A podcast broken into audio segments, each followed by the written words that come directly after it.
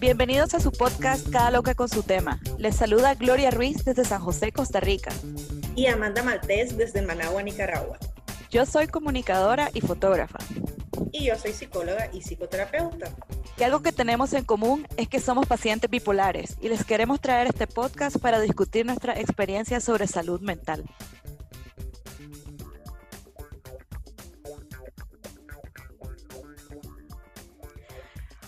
Bienvenidos a nuestro sexto episodio de Cada Loca con su tema.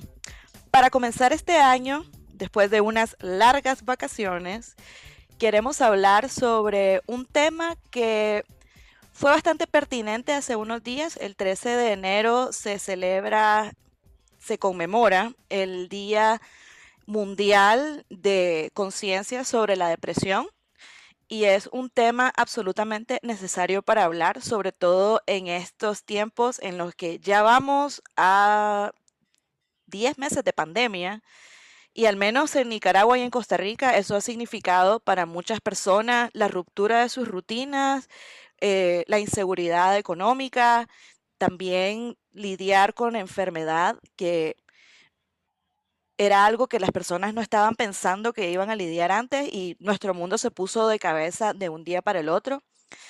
Eh, estoy aquí con Amanda platicando y hemos estado teniendo una precesión bastante larga sobre este episodio porque es un tema súper amplio y decidimos eh, partir este tema en dos partes.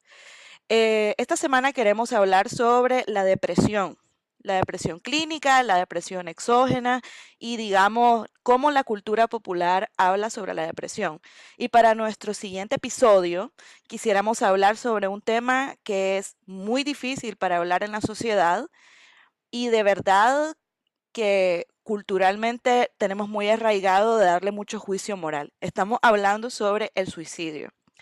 Ya como intro, el suicidio normalmente es la última consecuencia de la depresión. Pero eso es algo que vamos a ampliar en el próximo episodio. Por mientras, acompáñenos a este episodio sobre la depresión. Amanda. Bueno, feliz año nuevo 2021 a todos ustedes. Nos tomamos unas grandes vacaciones realmente, pero aquí estamos regresando nuevamente a nuestro episodio de este podcast Cada Loca con su tema. Como mencionaba Gloria, eh, Hoy vamos a hablar sobre la depresión. Realmente considero que muchas personas sabemos bastante superficialmente qué es depresión o escuchamos estas frases muy típicas de, ah, está deprimida, ah, está muy triste. O confundimos la depresión con personas que son muy perezosas, que con personas que no tienen ganas de hacer muchas cosas y le damos una connotación bastante negativa sin muchas veces educarnos en el tema. Para nosotras es muy importante que este espacio también sea un espacio de psicoeducación en el que también aprendamos nuevos conceptos o qué significan algunas enfermedades o trastornos. Y es por eso que vamos a hablar de esto, pero también vamos a hablar un poco sobre nuestras experiencias personales, porque honestamente yo he estado ahí muchísimas veces, me he sentido deprimida en muchísimas temporadas y etapas de mi vida. Así que quizás también escucharnos a nosotras hacemos que esto sea algo normalizado y que comprendamos que la depresión, uno, no es algo que decidamos tener, no es como que yo hoy me levanté y dije, ah, voy a andar unas dos o tres semanas deprimida, porque sí, solamente porque sí. A como tampoco es una enfermedad en la que tenemos que decirle a las personas, échale ganas, vos podés, pedirle a Dios, porque no solamente es una cuestión de estar triste la depresión, sino que las personas experimentan mucha desesperanza, sienten que todo está saliendo mal, hay mucha baja de energía, lo que le llamamos abulia, o sea, cuando nosotros vemos que alguien se queda en su cama, que no hace las cosas que normalmente antes hacía o que incluso dejó de disfrutar esas cositas que, por ejemplo, antes te gustaba ir al fútbol con tus amigas o con tus amigos y ahora ya no te gusta. Antes te gustaba ir a echar tus partiditas de ajedrez, pero ahora miras tu tablero y no, no te llama la atención. y empiezas a perder energía y empiezas a desmotivarte y a sentir que, que para qué voy a hacer cosas y de todas maneras no disfruto nada, esa pereza o, ese desinterés le llamamos abulia. Así como también se ve afectado el área del sueño, tu calidad del sueño eh, aquí empieza a distorsionarse un montón porque suelen pasar dos cosas, o estás con hipersomnia, que es que dormís en exceso, son estas personas que duermen de 12 a 14 horas, o al contrario te da insomnio y no logras dormir en tus días a días y eso ocasiona que la persona se sienta muchísimo más irritada al día siguiente. Entonces, si nos damos cuenta, para que nosotros podamos considerar que estamos sufriendo algún tipo de depresión, necesitamos tener estos síntomas así como el llanto frecuente, ideas de suicidio, me quiero morir, quisiera que un bus me pasara encima, ojalá que tuviera un accidente de carro, o también me aparece a mí, o al menos lo observo mucho en la consulta y también porque es una manera muy agresiva de tratarnos, y yo lo he hecho, es dejar de comer. Y dejar de comer es una agresión a tu cuerpo, es una agresión a tu organismo, es una agresión a tu bienestar em, físico, psicológico, emocional. Y la depresión te quita el apetito, no tenés ganas de comer, nada te llama la atención, absolutamente nada. O, por el contrario, si es una depresión ansiosa, vamos a encontrar que las personas comen mucho, comen cada hora, no tienen hambre, pero se toman una malteada, se comen un sándwich, que agarran chocolate, porque el chocolate en el cerebro pues funciona como un reforzador, por así decirlo, nos da energía o nos hace sentir un poquito de felicidad. Em, entonces, para que nosotros podamos diagnosticar que una persona tiene depresión, eh, de mi lado como psicóloga necesitamos estar viendo a esta persona e ir evaluando, ¿no? ¿Cuáles son los cambios que ha tenido? Em, y por otro lado, darnos cuenta que a todas, todas, todas las personas nos puede pasar en algún momento de nuestra vida. O sea, puede que tu familia venga con una predisposición genética, tu mamá, tu papá, tu abuela, tu bisabuela, y la depresión tiene componentes genéticos, a como también tiene componentes de lo que está viviendo a tu alrededor, de qué tan pesado está siendo tu ambiente o de cuántos traumas estás viviendo en este momento y no podemos encasillar que la depresión simplemente es una sola cosa o por una sola razón. Es multifactorial. Y es por eso que cuando nosotros empezamos a observar que nuestro familiar, porque aquí tenemos que agregar un poco que la depresión es bien complejo y hasta cierto punto difícil que la persona que lo está viviendo lo sienta o se dé cuenta nos damos cuenta que estamos deprimidos hasta que alguien viene y nos dice, he observado que ya no te gusta salir, he observado que estás muy aislada, que no quieres comer, que estás muy silenciosa, que tus hábitos han cambiado. Y es hasta ese momento que muchos depresivos o depresivas toman consideración de que algo está pasando. Gloria, ¿cuándo sentís vos que te deprimiste por primera vez? Em, sabemos que tenés este trastorno bipolar y también el trastorno bipolar no es igual en todas las personas. Hay bipolares que mm, sufren más episodios de manía que episodios depresivos. Yo soy una bipolar que se deprime muchísimo y tengo entendido que mm, no te pasa exactamente como a mí o como es. Mira, eh, yo viví depresión durante seis años antes que me diagnosticaran con trastorno bipolar. Pero a mí, me, a mí me diagnosticaron con trastorno bipolar porque yo llegué a la consulta médica con un episodio mixto. Un episodio mixto es un episodio que tiene características de depresión y características de manía en un episodio. Terrible. Este, a partir de eso he tenido bastantes problemas como con, con los medicamentos porque en algún principio, como era muy, muy depresiva y mi depresión siempre ha sido bastante violenta, eh, se asumió de que era bipolar tipo 2, que son, las, son los bipolares que tienden más a tener manías menos pronunciadas que, que depresiones, pero yo soy ahora ha cambiado mi diagnóstico a trastorno bipolar tipo 1. Y una vez que se cambió a ese, a ese diagnóstico, me dieron medicamentos más adecuados y yo te puedo decir, Amanda, de que yo he vivido, digamos, sin depresión a como la vivía antes a partir de los últimos tres años más o menos, casi cuatro. El año pasado, durante el divorcio y durante la ruptura que tuve y durante el episodio que tuve, tuve un episodio depresivo, pero no era un episodio depresivo como los que tenía antes, porque como me estaba medicando, era una cuestión un poco más fácil de gestionar porque ya tenía un manejo bastante avanzado por parte de una profesional de la salud. Que, digamos, o sea, aquí volvemos a lo mismo, que vos te estés medicando no es garantía de que jamás te va a volver a, te vas a volver a deprimir o nunca te va a volver a dar manía, pero se vuelve más manejable porque ya se puede jugar con la dosis y ese tipo de, de cuestiones. Yo honestamente para mi familia simplemente yo era una adolescente porque era una depresión de los 14 a los 21 años. Yo era una adolescente violenta, irritable, reactiva, eh, llorona, eh, dramática. Existe esta gran predisposición a pensar de que los adolescentes son dramáticos y que no, como son inmaduros emocionalmente, no importa lo que estén sintiendo. Y eso para mí es un error garrafal.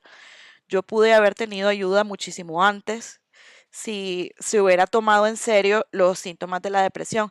Y aquí tengo, digamos, los criterios del manual de psiquiatría para el episodio mayor, que yo los cumplía todos, toditos completamente. Eh, por ejemplo, sentimientos de tristeza, ganas de llorar, vacío o desesperanza. No toda la gente que está deprimida llora, pero sí la mayoría de ellos sienten que están haciendo las cosas en automático, sienten que este día es el mismo día repetido al infinito, que nada va a cambiar. El siguiente síntoma también lo sentí bastante, que era arrebatos de enojo, irritabilidad, frustración, incluso por asuntos de poca importancia. Cualquier cosa me detonaba.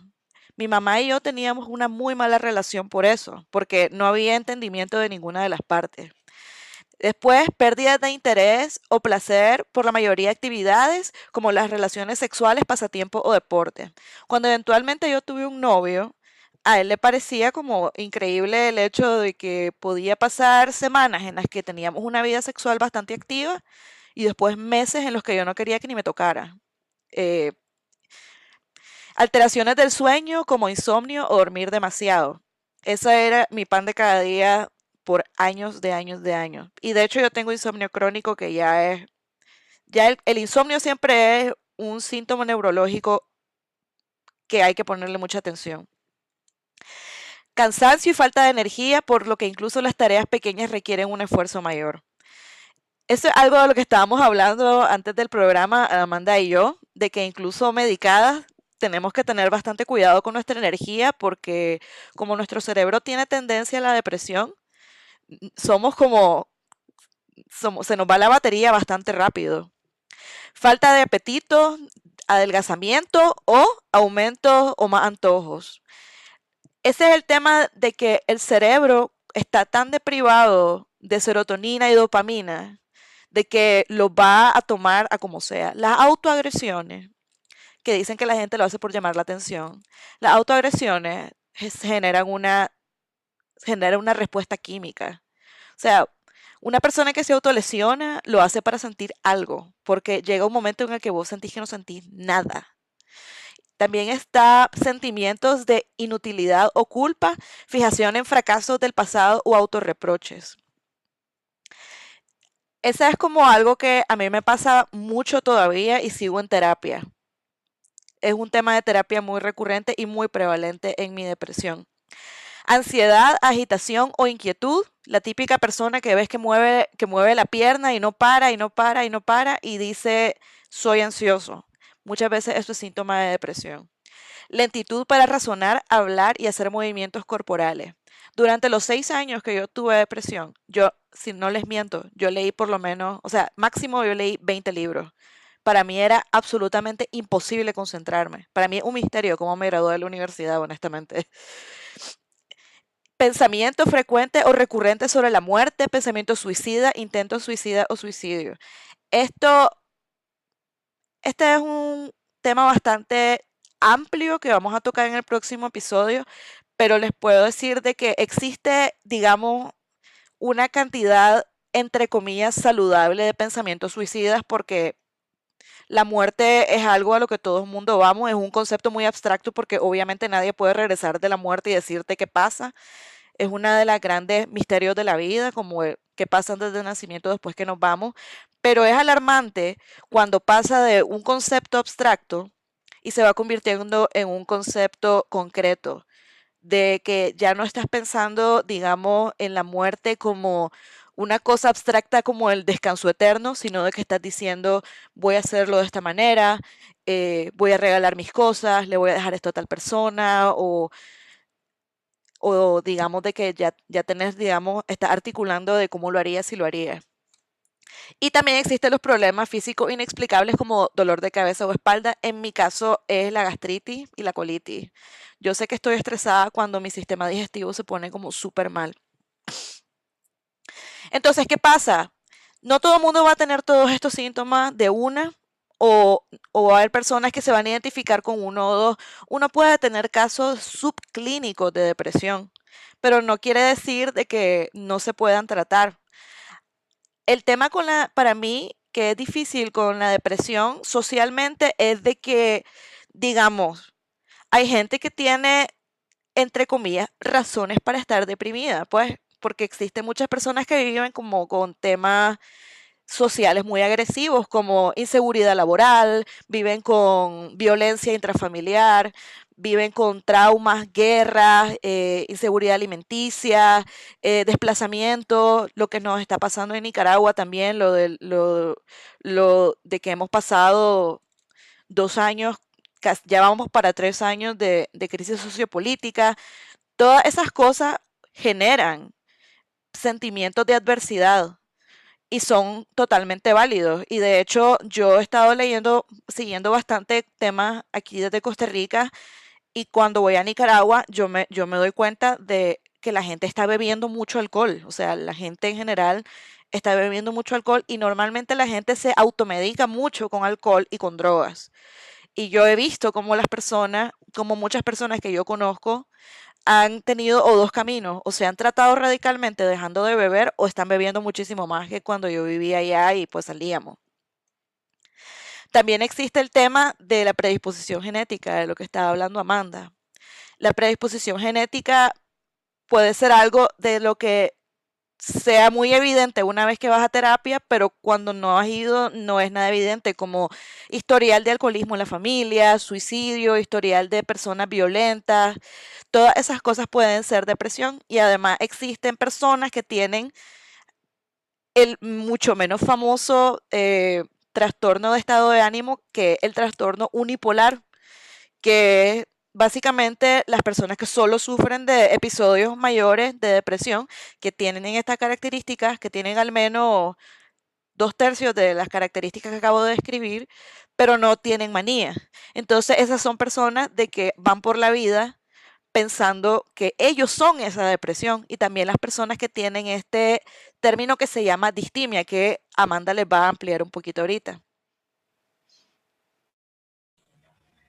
Cuando estamos hablando de depresión, les decía al inicio, no solo estamos hablando de estoy deprimida, estoy triste y, no puedo funcionar en mis días a días. No, existen diferentes tipos de depresiones.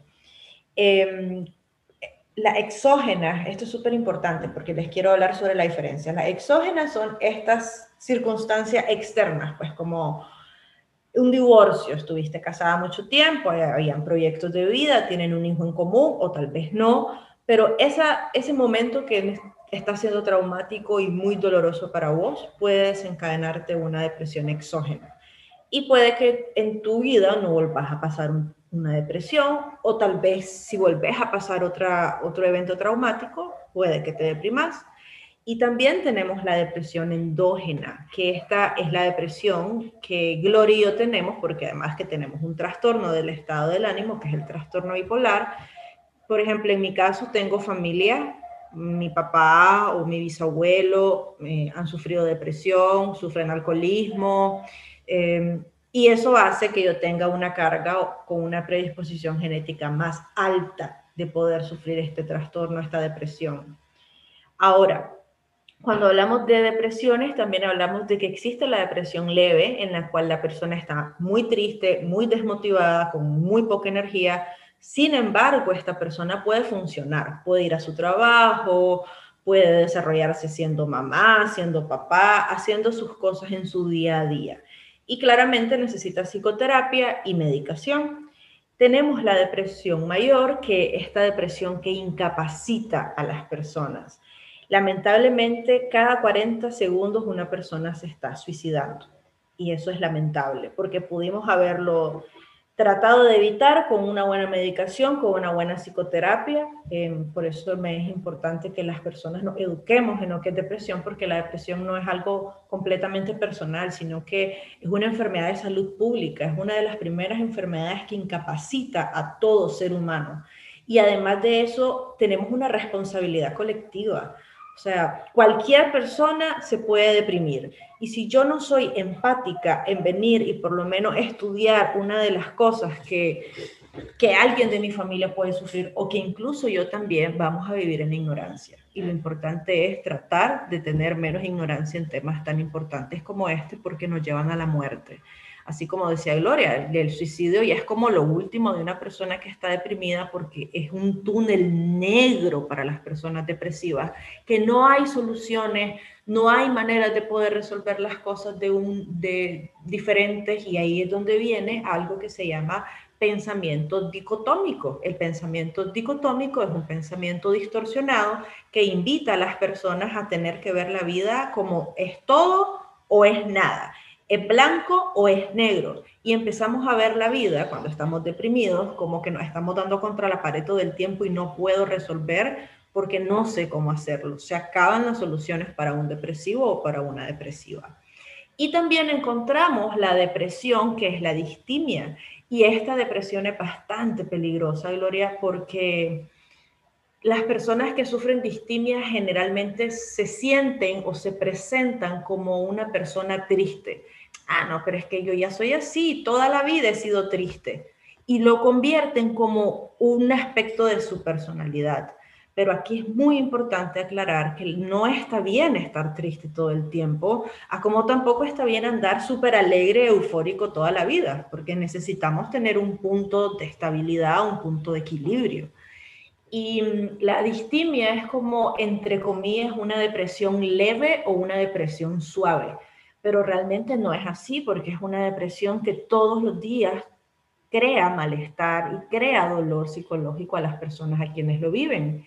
Y también tenemos la depresión que es la ciclotimia, que justamente como lo dice el término, es de ciclos. La persona se deprime cada cierto tiempo, eh, la persona tiene patrones en los que va cayendo la depresión nuevamente y las personas también se confunden y si somos mujeres creemos que es la regla, que son las hormonas, que es que pues soy mujer y me pongo triste simplemente, pero no, es que eh, la depresión es cíclica en este tipo de depresión.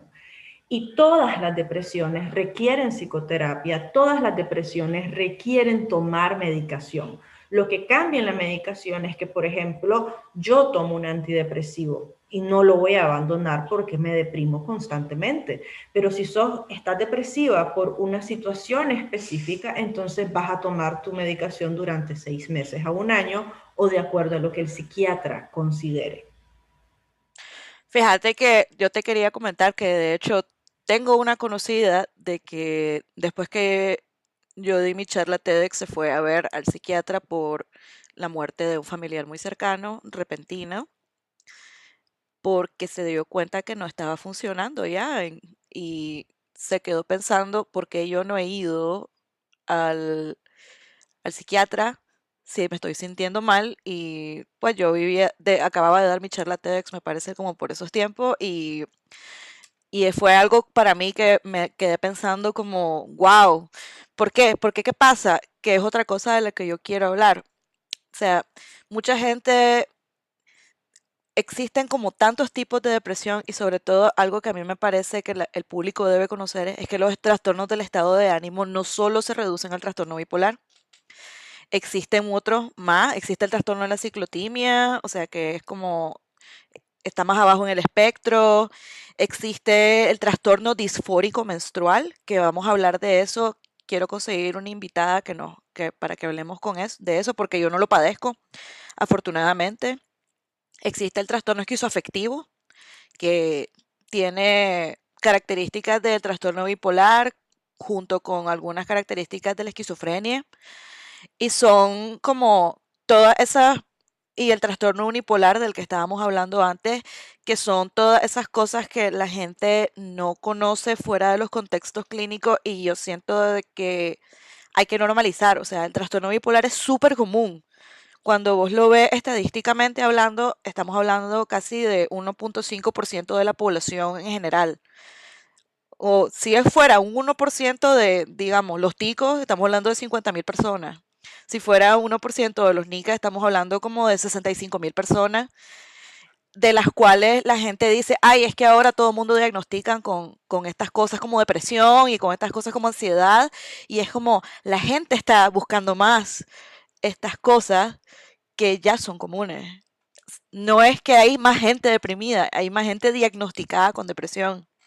Y es a lo que vamos a hablar desde un principio. Si vos vas donde un terapeuta con depresión y digamos la manda te dice, ok, te veo que estás disfórico, pero veo que tu condición es subclínica en el sentido de que no, no hay un requerimiento de medicación, te puede mandar a evaluar y si el psiquiatra dice, ok, tal vez lo que necesitas es dormir mejor y te receta melatonina, vos podés comenzar a mejorar. O sea, la gente eh, piensa de que todos los tratamientos para eh, la, la depresión son antidepresivos. Yo no tomo antidepresivos. Yo soy una bipolar que tiene depresiones fuertísimas, pero a mí yo tengo los antidepresivos contraindicados porque me dan manía. Mis medicamentos son un antipsicótico y un regulador del estado de ánimo. Eso es todo. No, porque el cerebro no es tan fácil como agarrar como un botón y apretar el botón para que todo esté bien. O sea, es, por eso es que la gente dice de que por qué no han inventado una medicina para tal cosa u otra cosa, porque sobre todo a nivel de neurología, eh, digamos, el cerebro es una máquina complicadísima, es una máquina súper delicada y complicada y, por ejemplo, la gente dice, ¿por qué no existe una pastilla que de verdad ayude a, bajar de peso desde el metabolismo? Porque existe una combinación de hormonas, de bioquímica, y de otro montón de factores dentro de tu cuerpo que no, que no permiten de que sea una solución así de sencilla tomarse una pastilla. Y por eso a la gente le sirven algunos fármacos y a otras no le sirven otros fármacos. Por eso Amanda Maltés toma unos medicamentos, Gloria Ruiz toma otros medicamentos. Y eso es algo que yo quiero enfatizar porque también está el tema que buscar ayuda no es así de fácil de, bueno, ya está bien, o sea, tomaste la decisión de buscar ayuda, es otro pegue, es otro brete ese. Y bueno, y también quisiera enfatizar de que la funcionalidad para mí no es un marcador de lo que de que una persona no es grave su caso. Yo fui una persona funcional durante 10 años con depresión, en muchos casos una depresión muy violenta. En un 10 años que tuve cuatro intentos de suicidio y yo era una persona que tenía un trabajo estable en la que me presentaba a trabajar todos los días y era un miembro, un miembro activo de la sociedad. No quiere decir de que en esos 10 años no me reí, no quiere decir que en esos años no anduve con gente, no me enamoré. Eh, o sea, la funcionalidad no es un indicativo de que tu depresión no esté no sea severa o no sea o que no valga la pena revisarla. Muchísimas mujeres están al borde del suicidio y son madres que tienen que se entregan a sus hijos y hacen las cosas día a día gente se presenta a trabajar y no y están, están funcionando. Pero el punto aquí no es solo funcionar, sino de tener una vida que valga la pena ser vivida, se sienta bien ser vivida, que esté libre de que esté libre de depresión o de al menos de tratar de bajar la depresión lo máximo que se pueda. La funcionalidad, por favor, nunca la tengan como un objetivo terapéutico. Nunca, nunca vayan a un psicólogo o algo así porque quieren ser como una, la mejor persona más funcional de este planeta. Ustedes vayan porque quieren sentirse bien, quieren darse lo que se necesitan. Porque yo siento mucho de que existe este tema de querer tratarse la salud mental para los demás, porque mis amigos no me aguantan, porque mi esposo dice de que solo triste paso, porque mis jefes dicen de que no estoy motivado. No, por favor, hagan las cosas para sí mismos, sobre todo en el tema de la depresión, que eso cuesta bastante.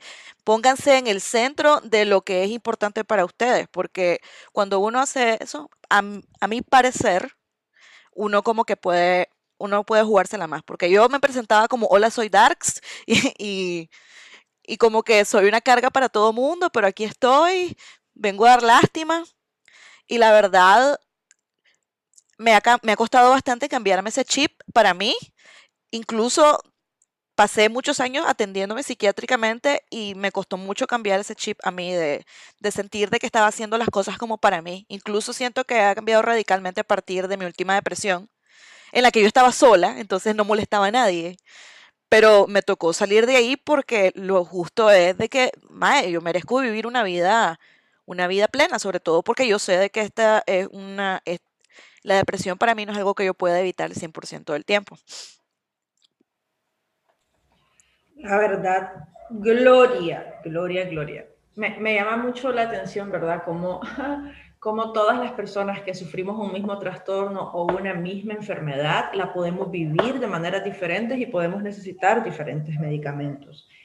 Y una de las cosas que yo he vivido y que escucho a mis pacientes decir es pensar que siempre te vas a sentir de la manera que te estás sintiendo. Siempre voy a estar deprimida, siempre voy a ser una persona así, cuando la verdad es que no, no, pero es aquí donde es súper importante ser autocompasiva con una misma, porque a ver, pongámonos a pensar en esto. Si estás deprimida, perdés interés por las cosas. Si estás deprimida, tenés baja energía. Si estás deprimida, no tenés ganas de socializar, ni de platicar, ni de hablar, ni de manifestar lo que estás viviendo. Entonces, eso hace que el, el depresivo o la depresiva le cueste mucho dar el primer paso de buscar ayuda. Es por eso que nuevamente les reitero la importancia de que nosotros como seres activos de este mundo podamos como tener ideas, aunque sean básicas, de qué pasa cuando una persona está deprimida, porque nosotros vamos a hasta cierto punto hacerle ver a esta persona que está sufriendo depresión. Y es ahí donde la persona puede considerar buscar ayuda. Claro, existen un montón de otras personas que lo observo en mi consulta que llegan porque sienten que el dolor es demasiado y que es demasiado pesado vivir de esta manera y necesitan respuestas y necesitan soluciones para poder agarrarle sabor a la vida. No sé, todas las mujeres que me están escuchando que ya estuvieron embarazadas, eh, se siente como cuando antes de estar embarazada te encantaba comer, qué sé yo, un ceviche y vos decías, mmm, qué rico este ceviche, me encanta, lo puedo comer todos los días. Saliste panzona y todo el olor a ceviche te da asco, le perdiste el sabor, le perdiste el placer, no querés volver a probarlo. Así se siente como vive una persona que está deprimida. No le siente gusto, le da asco la vida, le da asco las personas. Siente que toda una vida voy a vivir así, entonces como no vale la pena vivir así, voy a tomar exceso de alcohol, voy a dormir en exceso, voy a consumir exceso de drogas, voy a tener mucha vida sexual y es ahí donde te das cuenta que esta imagen que nos venden muchas veces en las películas de que el depresivo todo el tiempo está llorando, no es verdad. No todo el tiempo está dormido, no todo el tiempo está llorando, no todo el tiempo está eh, diciéndole a la gente, me siento triste, a veces ni siquiera hablan y viven la depresión de una manera fuerte. Entonces, em, cuando llegamos a la consulta con una psicóloga, y aquí voy a pasarme al rol de psicóloga, lo primero que a mí me gusta explorar en las personas es, ok, ¿qué anda en tu mente ahorita? La persona que está deprimida te va a decir que la vida no tiene sentido, que me quiero morir, que planeo cómo suicidarme, hago cartas a las personas que me rodean, pienso en cómo, en qué momento y de qué forma puede ser menos dolorosa. Incluso la gente lo busca en los buscadores de Google.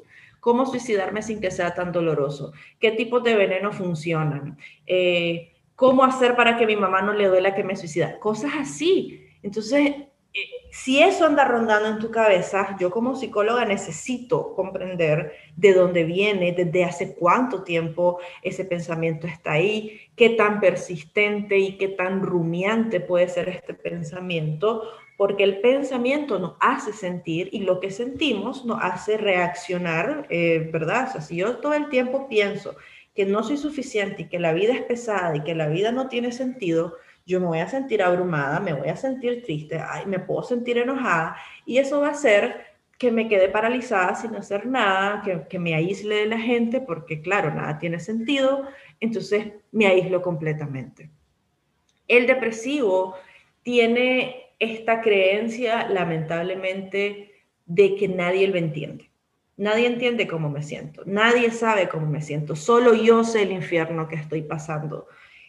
Y aunque eso se sienta de esa manera, creo que explicándole a otra persona cómo me siento, y es ahí donde necesitamos hacer clic con él o la psicóloga que nos estemos tratando, porque en la depresión la gente no llega contándote alegremente lo que está viviendo.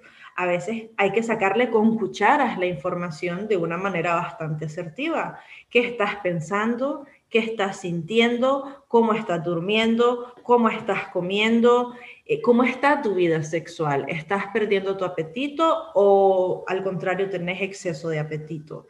Porque estos elementos me invitan a mí como psicóloga a tener una alerta y decir, mm, esta persona puede estar sufriendo un episodio depresivo. Y es ahí donde también él, él o la terapeuta tiene que indagar sobre tu historial de familia tu mamá ha sufrido depresión, tu abuelo ha sufrido depresión o cuáles son los trastornos mentales que han vivido tus familiares.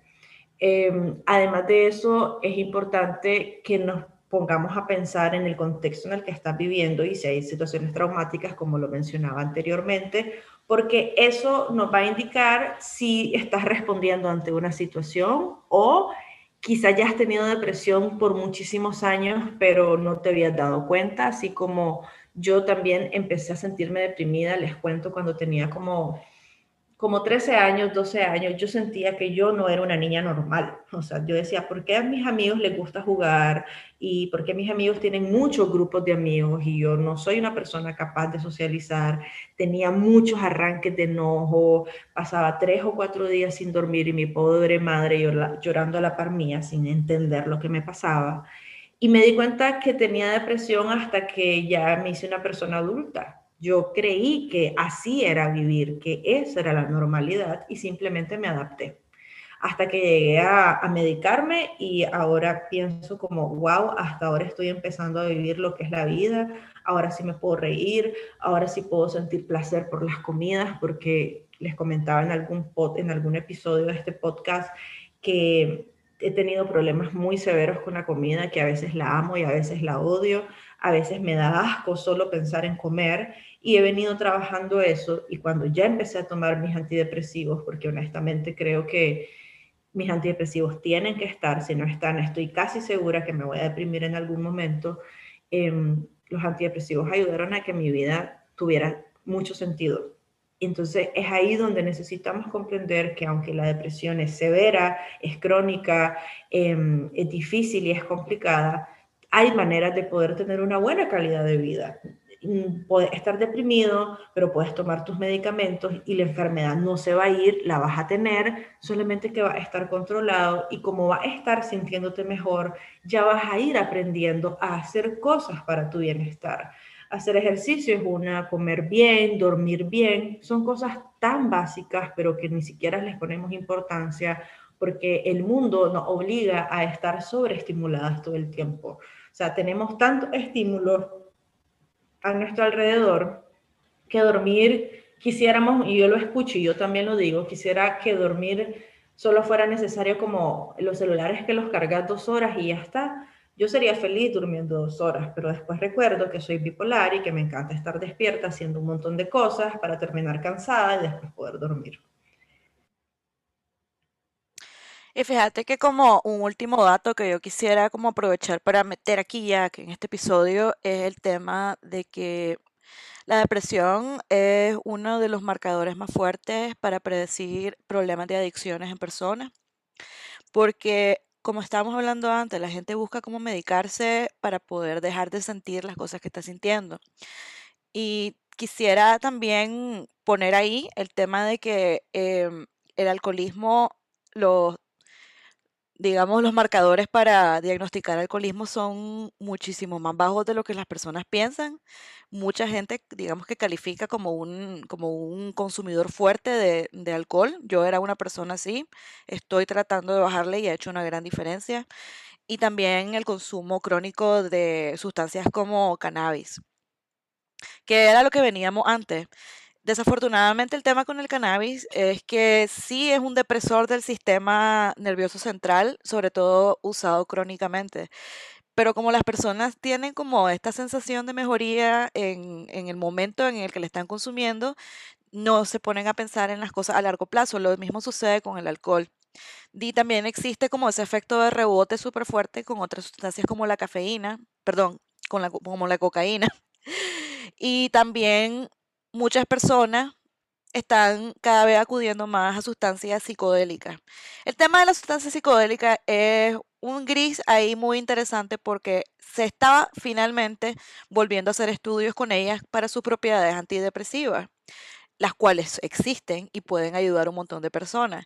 Pero el problema es, es cuando uno agarra el consumo recreativo y lo confunde con el consumo medicinal. Si vos no tenés una guía de cómo usar una sustancia activa, es muy fácil abusarla. Yo no vengo con un juicio de valor sobre la gente que consume cannabis crónicamente o la gente que bebe alcohol crónicamente, porque todo mundo tiene un mundo adentro que solo ellos saben cómo ellos pueden lidiar con sus situaciones. Pero yo sí quisiera ponerlo ahí, porque si sentís que estás bebiendo mucho, probablemente estés bebiendo mucho. Si sentís que estás consumiendo mucha droga, es probable que estés consumiendo mucha droga. Y si sentís que tu vida no tiene mucho sentido sin esas sustancias, tal vez podríamos, podrías empezar a indagar de que ese podría ser un síntoma y no el problema en sí. La depresión se enmascara de muchas maneras. Y bueno, con eso yo quisiera que termináramos este episodio. Muchísimas gracias por acompañarnos en este sexto episodio. El próximo, como les estábamos comentando, vamos a hablar sobre el suicidio, un tema muy, muy fuerte, realmente que ha tocado muchas familias, que se ha disparado en Nicaragua en los últimos tres años también. Y, y, bueno, muchísimas gracias por acompañarlos y les deseamos un feliz arranque del 2021. Les mandamos un fuerte abrazo. Esperemos que este episodio haya sido de mucha ayuda para ustedes. Antes de cerrar completamente y ya despedirnos, sí me gustaría recordarles que uno, la depresión es una enfermedad que se necesita tomar a la ligera. Dos, no es una enfermedad para echarle ganas, sino es una enfermedad para poner acción, moverte, buscar una psicóloga, buscar un psiquiatra, dar respuestas y sobre todo brindarte a vos la calidad de vida que te mereces. Tres, em, estar deprimido es una enfermedad al igual que estés siendo diabético o hipertenso o incluso tengas un cáncer, porque honestamente es una enfermedad que la vas a manifestar durante tu vida o en algunos momentos de tu vida. Cuatro, el exceso de sustancias, el exceso de relaciones sexuales son muchas máscaras para tapar tu dolor y silenciar tus emociones y sobre todo anestesiarte. Así que revisa a ver cómo te sentís sin esas sustancias para ver si lo que estás sufriendo es depresión. Y quinto, y no menos importante, recordarles que la depresión es una enfermedad que nos afecta a todos, a todas, mujeres, hombres. Em, no importa tu posición económica ni tampoco importa tu raza, simplemente tenés un cerebro y un cuerpo y eso es suficiente para que la depresión te ataque y seamos víctimas de esta enfermedad que lamentablemente más de 800 millones de personas la sufren y que cada 40 segundos una persona se está suicidando. Seamos más conscientes en el tema, eduquémonos, dejemos de vivir un poco en la ignorancia o en nuestra burbuja y bueno, les mandamos un abrazo y nos vemos en nuestro próximo episodio del cual vamos a hablar sobre el suicidio. Hasta pronto.